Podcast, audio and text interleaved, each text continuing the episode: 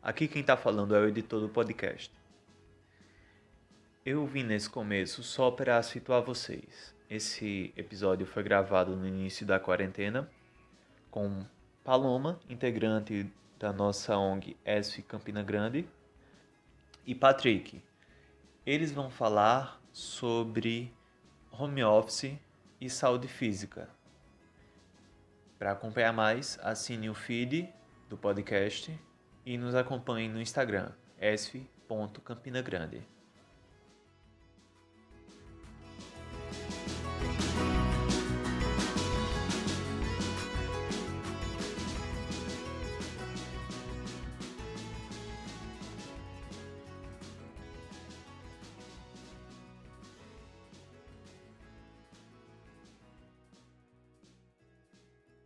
Eu me chamo Paloma e eu sou integrante da ONG Engenheiro Sem Fronteiras. E nós vamos estar iniciando uma série de lives. O objetivo da nossa ONG é justamente que a gente possa usar os nossos conhecimentos acadêmicos, o que a gente tem aprendido na nossa vida acadêmica, para alcançar pessoas de forma voluntária, contribuir com o desenvolvimento social da comunidade na qual a gente está inserida. E, infelizmente, por essa pandemia, a gente foi impedido de estar desenvolvendo os nossos projetos, que a gente já estava ansiando tanto para começar a trabalhar, mas infelizmente a gente não pôde seguir com isso. Então surgiu essa proposta da gente começar com um projeto que a gente titulou de saúde em tempos de quarentena, né, de forma que a gente esteja aqui mediando lives, trazendo profissionais da área de saúde. Especificamente hoje a gente vai tratar um pouquinho sobre a saúde física, no período da quarentena. Tem várias lives por aí falando sobre saúde emocional, saúde mental e tudo mais.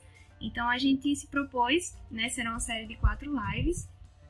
E hoje a gente vai tratar um pouquinho sobre a saúde física nesses tempos de quarentenas, tá certo? E para isso a gente vai contar com o um profissional, o fisioterapeuta. Eu vou até ler aqui, gente, porque o menino é bom. Ele é graduado em fisioterapia pela Universidade Estadual da Paraíba e ele trabalha com pesquisas envolvendo saúde pública, epidemiologia e acometimentos osteomoleculares. E eu já queria aqui Patrick, que é ele que vai estar, tá, Patrick Chaves, ele quem vai estar tá aqui com a gente batendo um papinho a respeito disso. Então, Patrick, boa noite. Boa noite. Desde já eu quero te agradecer aí. pela tua disponibilidade de estar tá trazendo um pouquinho daquilo que você sabe, debater um pouquinho a respeito confesso que eu não sei quase nada da sua área, sou engenheiro sem fronteiras, né? Engenharia, fugi da área de saúde, mas aí a gente sabe da importância, principalmente nesse tempo que nós temos vivido.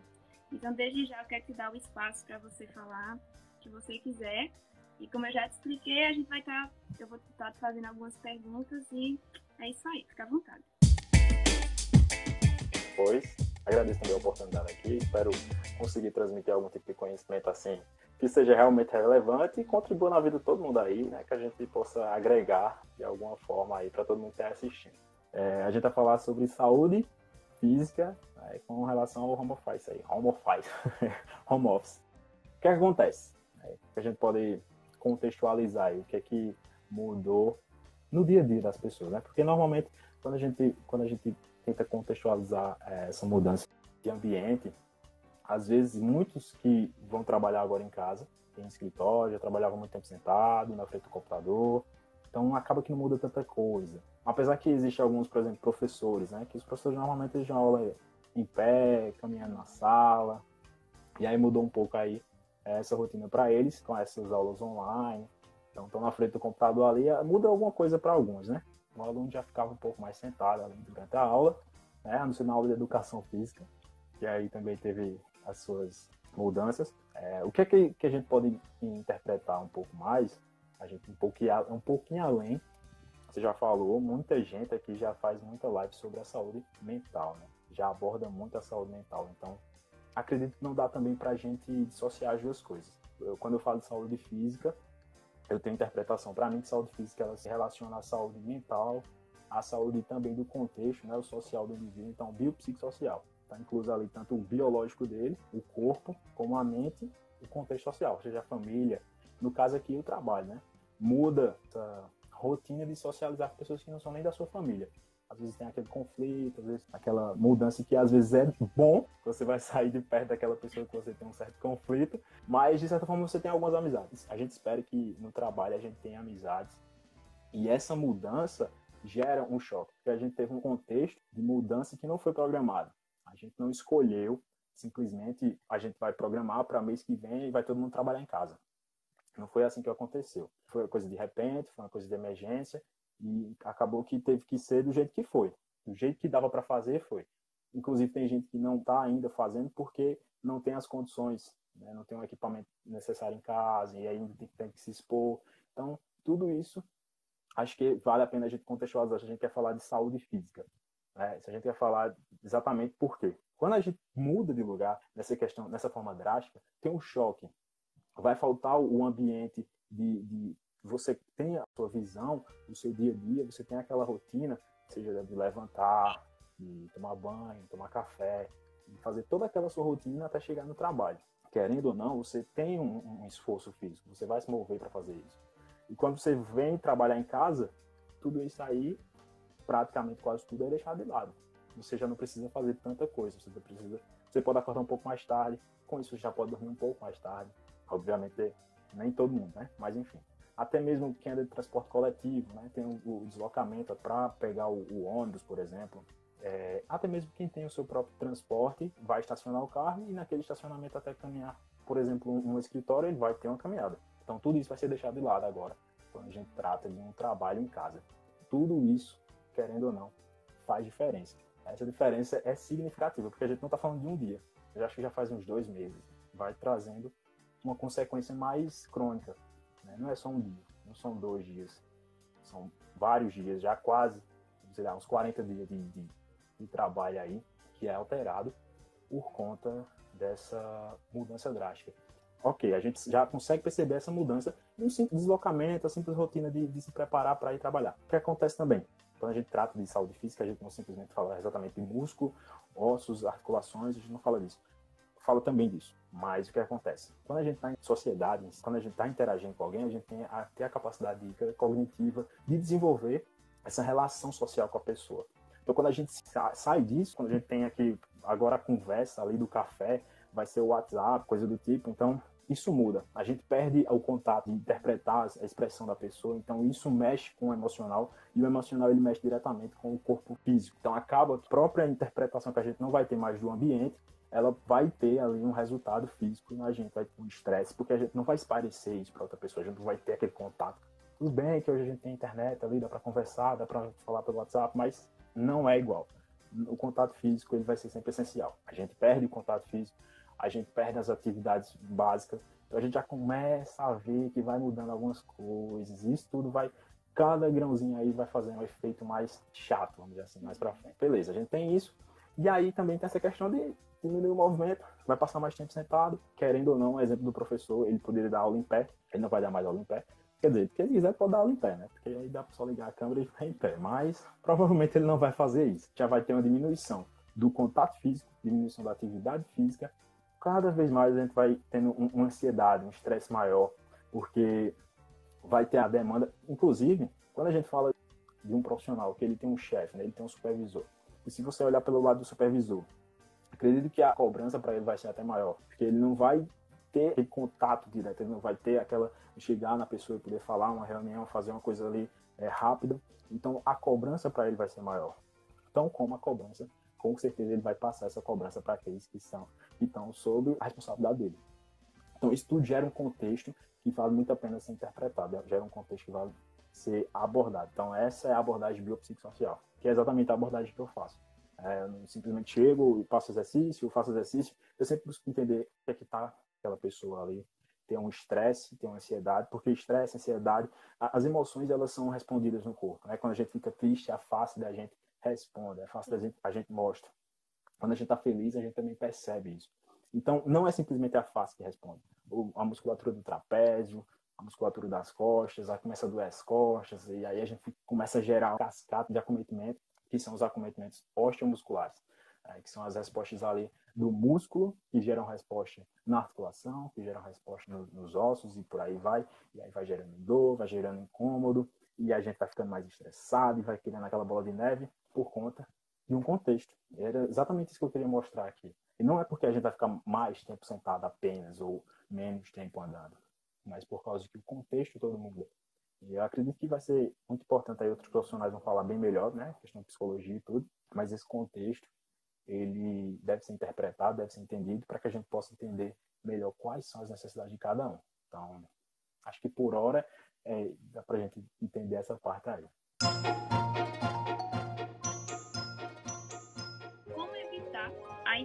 Das dores musculares pelo excesso de tempo sentado trabalhando em home office? Dicas de postura, etc.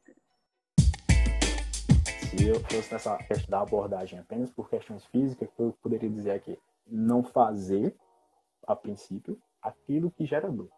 Acho que é a primeira coisa, assim buscar não fazer. A questão das dores, ok.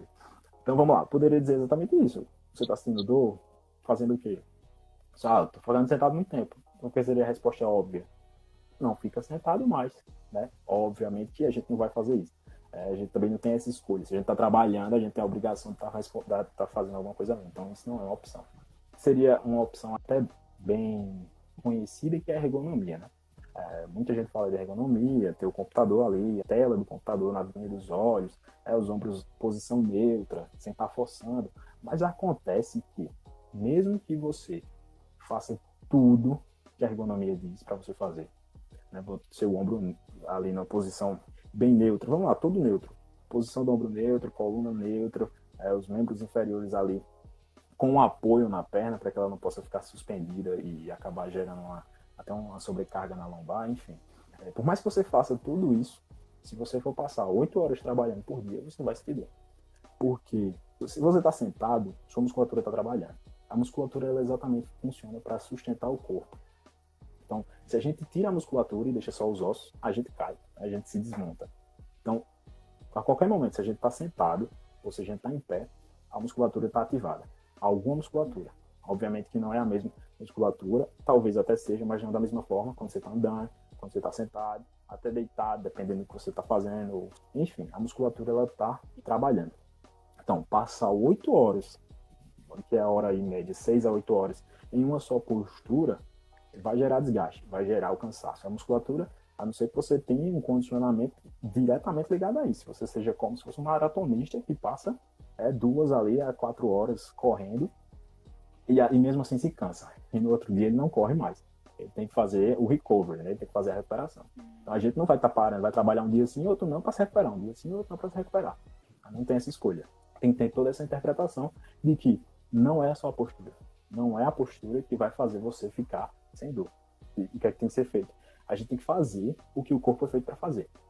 Da mesma forma que eu falei que a saída do meio social por causa da pandemia traz danos, a gente tem o dano também por não exercer o movimento. Porque o corpo, para mim, particularmente, vou dizer, o ser humano foi feito para se mover e para ser social.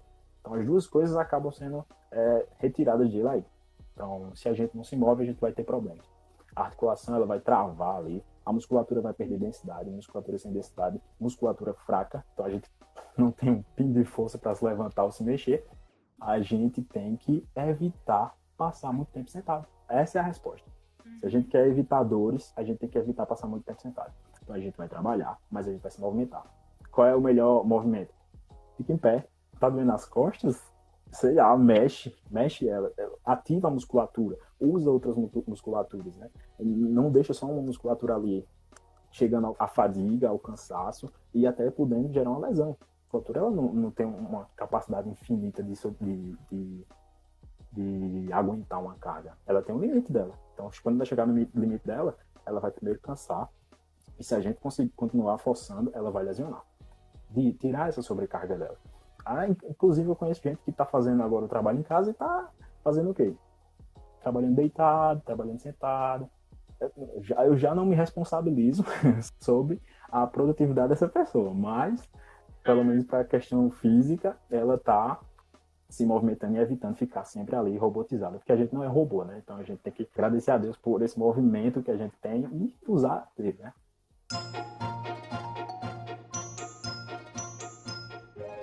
Tempo sem ter um auxílio presencial de um fisioterapeuta. O que fazer quando se tem muitos pontos de tensão?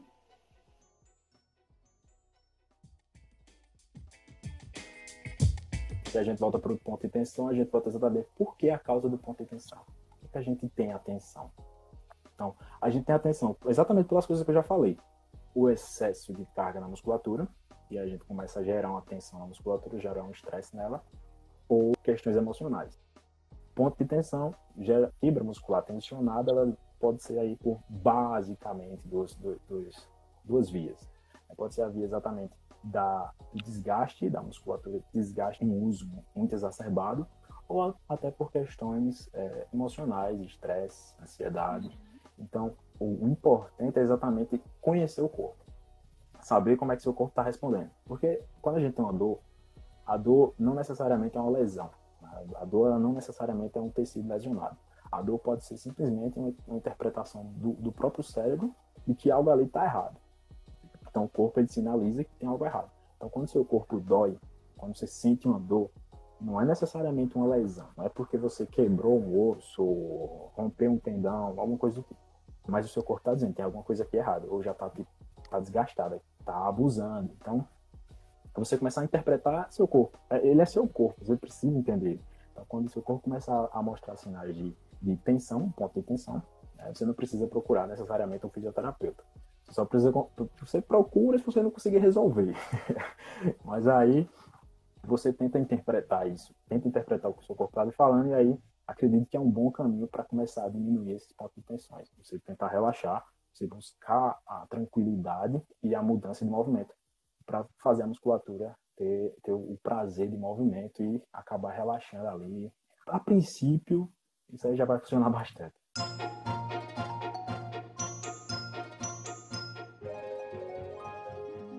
Quais os melhores alongamentos ou exercícios para ajudar tanto na parte física quanto na parte respiratória?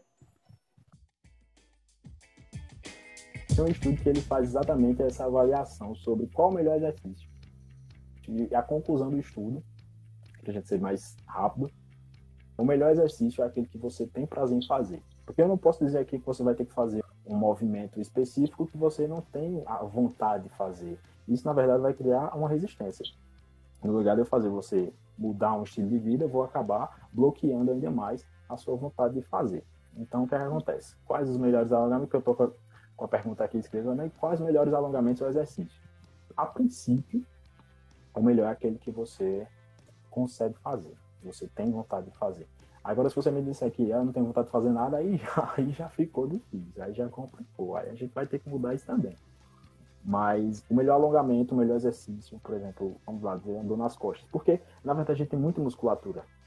Seria um pouco até irresponsável eu dizer aqui qual é o que você tem que fazer para resolver o que eu não sei. Né? Eu, não, não tenho nessa, eu não tenho a certeza do que está cometendo quando aparece uma dor. Então eu não posso dizer como se fosse um específico. Mas o que eu poderia dizer é o seguinte: se move, tenta se mexer ali e procura um movimento que vai aliviar, procura um movimento que vai, vai relaxar, vai, vai tirar essa, essa, essa dor, esse movimento. E com relação ao exercício respiratório, um pouco mais complicado aí, se a gente quiser condicionar as capacidades respiratórias, né? Parte respiratória do corpo, né? deixa eu ver aqui é a parte respiratória mesmo. O que acontece? A parte respiratória ela vai ser bem acometida nessa situação de, de, de pouco movimento, né? Porque a gente vai diminuir, inclusive, as caminhadas, né?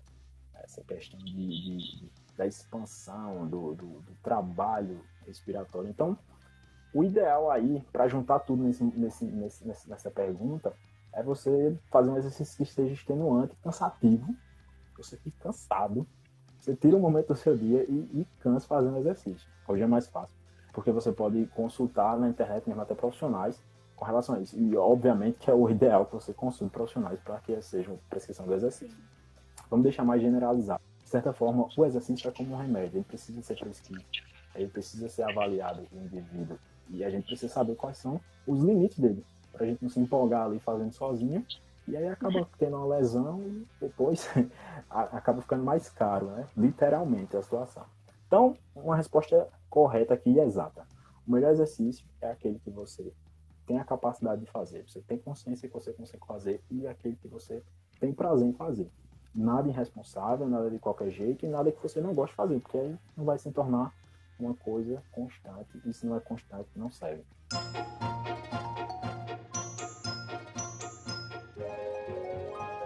Em que situações devem ser usadas bolsas de gelo e as bolsas de alga quente?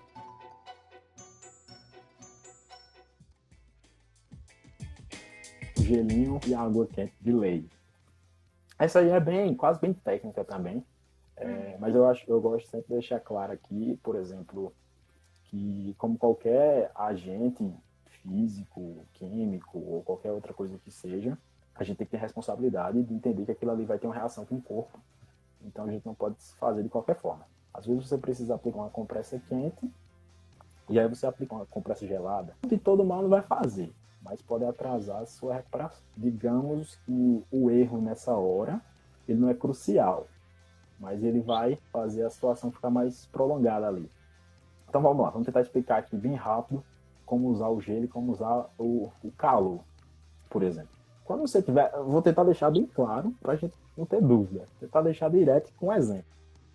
Vamos lá, vamos supor que você bateu a sua, sua perna na parede. Não sei como você vai fazer isso, mas caso você faça, o ideal ali no momento, daquela sua proeza, é você colocar a compressa gelada, colocar gelo.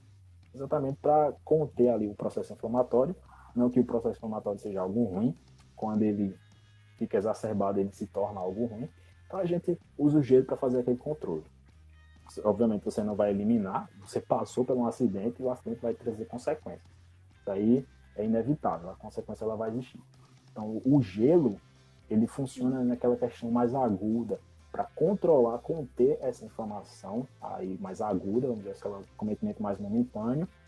Quente, a gente já pega quando você bate, você sofre, você, enfim, faz alguma coisa que se lesiona ali e simplesmente deixa. Você deixa, passa dias, aquele hematoma começa a ficar roxo e fica aquela massa mais rígida.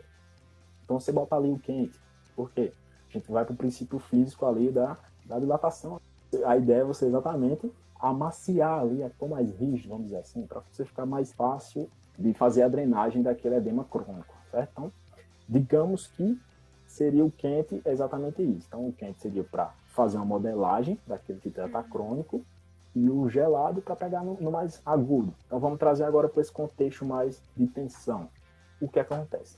A tensão, e ela é a rigidez. Ela traz a rigidez muscular. O que é que a gente, com essa explicação, a gente pode entender agora? Que o quente, ele vai exatamente relaxar. Então, se você está com tensão, se você está um pouco estressado, está com aquela, aquela musculatura rígida, na falta de um fisioterapeuta para fazer essa modelagem aí, você taca a compressa quente. Toma um banho quente. Então, basicamente isso. Não coloca o gelo, senão você vai ficar mais tensionado e estressado do que você já tá. Então, é basicamente isso aí, essa situação, né? Tá vendo que tá tudo interligado? Eu já tinha feito essa associação e realmente deu certo. Dores na lombar e no pescoço só melhora com o uso de medicamentos?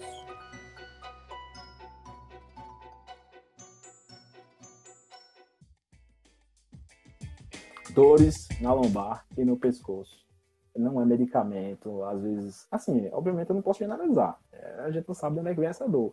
Primeiro, antes de qualquer coisa, a gente precisa avaliar.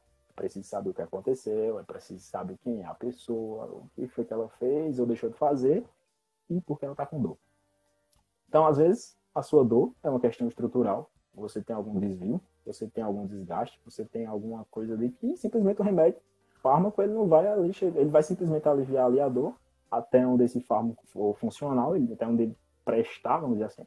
No momento que ele parar de ser eficiente, ele vai, simplesmente a dor vai continuar lá, porque você não está tratando a causa, você está tratando só o sintoma, que é a dor. Então a gente precisa saber o motivo dessa dor. Então a dor lombar e a dor no pescoço, ela pode ser resolvida, mas o que gera a dor, com certeza, não vai ser resolvido. Então, a gente precisa exatamente avaliar. Eu poderia dizer que, obviamente, tem que ter a responsabilidade de procurar o profissional para fazer a avaliação, mas, no geral, quando se tem dor lombar, dor no pescoço, para o início de tudo, e falo que tem sido falado aqui desde o início. O que resolve é exercício exercício com prescrição, exercício com acompanhamento, para a gente focar ali no que precisa ser, ser realmente feito. Então, essa de medicamento aí só resolve ali no, no momento, mas a longo prazo não, não vai ter muita solução não.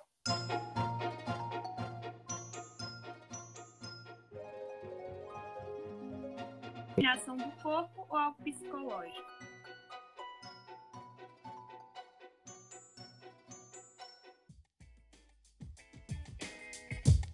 Pode ser os dois. Vamos partir primeiro da psicológica. Às, às vezes a gente, quando fala de dor psicológica, muita gente fala, você está dizendo que eu estou mentindo? As pessoas acham que falar que a dor é simplesmente produto da cabeça e não de alguma alteração física, as pessoas acham que você está achando que ela está mentindo. Mas não, quando a dor ela está relacionada a algo exatamente central no seu cérebro, vamos dizer assim, essa dor ela existe. Se a pessoa diz que a dor está sem dor, é, a dor existe, independente de ter ou não alteração é, periférica, ter alteração no seu corpo. Então, sim, a dor ela pode ser ali uma questão crônica. A gente pode ter a sensibilização periférica ou a sensibilização central. Essa questão da sensibilização central, o que, é que acontece? Em algum momento da vida você sentiu dor, por exemplo, no joelho, vamos usar o joelho. Você sentiu dor no joelho, em algum momento da sua vida. E você conseguiu correlacionar esse, esse, esse momento de dor com o dia frio. Quando começa a fazer um dia frio, seu sistema nervoso central acaba liberando aquela interpretação de dor e aí você sente dor. Mas isso é na questão da sensibilização central, isso é na questão da, da, sua contextualização de dor. Porque a dor é a interpretação da dor, o resultado da dor é um contexto, né? a gente tem um estímulo, às vezes não tem um estímulo, mas o produto final é um resultado de informações codificadas no seu cérebro. Então essas informações elas podem ser codificadas e podem ser transmitidas sem que haja de fato um estímulo lá no seu joelho, por exemplo. Então, sim, ela pode ser psicológica, mas também ela pode não ser. Então, a gente pode ser que haja, sim, uma alteração, e por isso que é sempre importante a avaliação, para que a gente possa saber é, dizer, não, isso aqui é de fato um, uma questão central ou isso aqui é uma questão de alteração periférica. Então, por isso tem que haver avaliação, por isso que tem que consultar o profissional e a gente fazer alguns testes, enfim.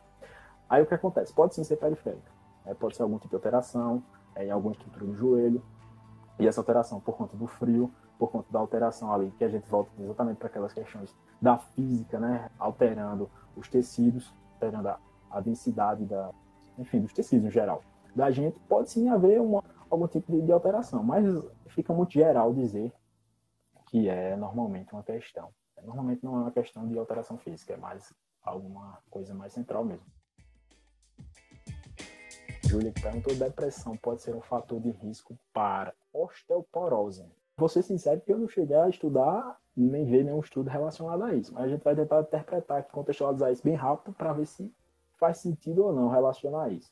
A gente pensar ali na depressão como uma limitação ali, quando a pessoa tem uma depressão, por exemplo, não estou dizendo que é, que não é, eu não sou psicólogo nem psiquiatra.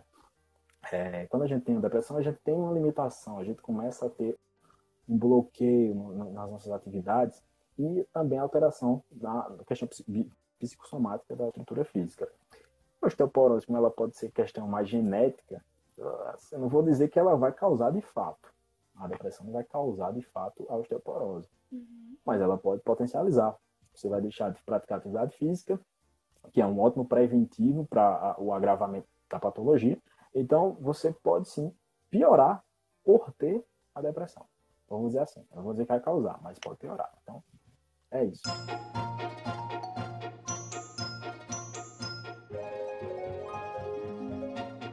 Recomenda quem nunca fez atividade física começar agora no período de quarentena?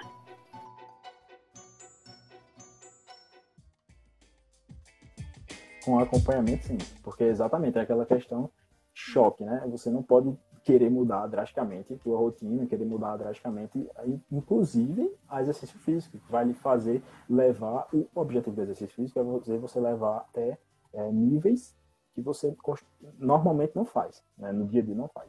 Então, se expor à, à atividade física sem antes ter essa exposição, deve ser sempre, em qualquer momento, seja dentro ou fora da quarentena, deve ser gradual, progressivo, respeitando as suas capacidades e, claro, com acompanhamento profissional.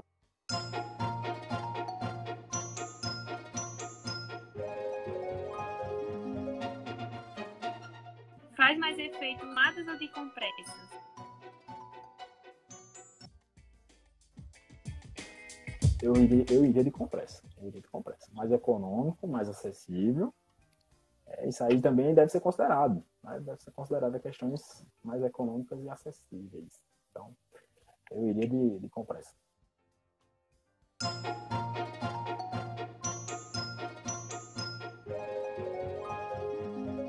Como eu posso amenizar as dores diárias de pescoço, ombro, devido passar o dia trabalhando em casa via home office? Pronto, a gente vai usar para fechar agora e fazer o, o resumão de tudo, né? O que acontece? É, a melhor coisa para tratar dor, inclusive dor relacionada a ficar muito tempo parado, trabalhando, porque quando você está trabalhando, você passa muito tempo parado, obviamente depende do trabalho, mas a gente acha que está todo mundo entendendo o que eu estou querendo dizer. É, quando você passa muito tempo trabalhando, você tem muito estresse e você passa muito tempo parado. Então, o que, é que você precisa fazer? Já que estresse e ficar parado traz dor, você precisa se movimentar e relaxar. Então, quando você pratica exercício físico, você se movimenta e você relaxa. Você trabalha, faz todo aquele trabalho hormonal, seu corpo, o seu físico começa a ficar mais alegre, traz toda aquela sensação de prazer, e você simplesmente é, resolve grande parte desse problema. Agora, obviamente, fica deixa exatamente se a dor persistir, você precisa procurar aí é, alguns profissionais para poder investigar exatamente é, por que essa dor está ocorrendo. Dor pós-exercício, com exercício bem orientado, é até normal. Agora, dor na hora do exercício, e ainda mais um exercício sem orientação, é totalmente errado, alguma coisa está acontecendo, então tem que, tem que, procurar saber o que é isso aí. Então, se sentir dor na hora do exercício, para e procura um profissional para saber o que pode estar tá acontecendo aí. De resto, é só fazer exercício. Show de bola. que eu queria te agradecer, de verdade. Foi muito esclarecedor aqui tudo que você falou. Eu confesso que eu aprendi coisas que eu não aprendi em anos, né? Coisas bem básicas, assim, que a gente realmente não entende. Eu, particularmente, sou muito encantada amo a engenharia, né? Mas meus olhos um pouquinho quando eu vejo um profissional da Sina e você realmente aí foi bem objetivo com tudo que você falou. Então a gente quer te agradecer e dizer que. É, agradecer a oportunidade.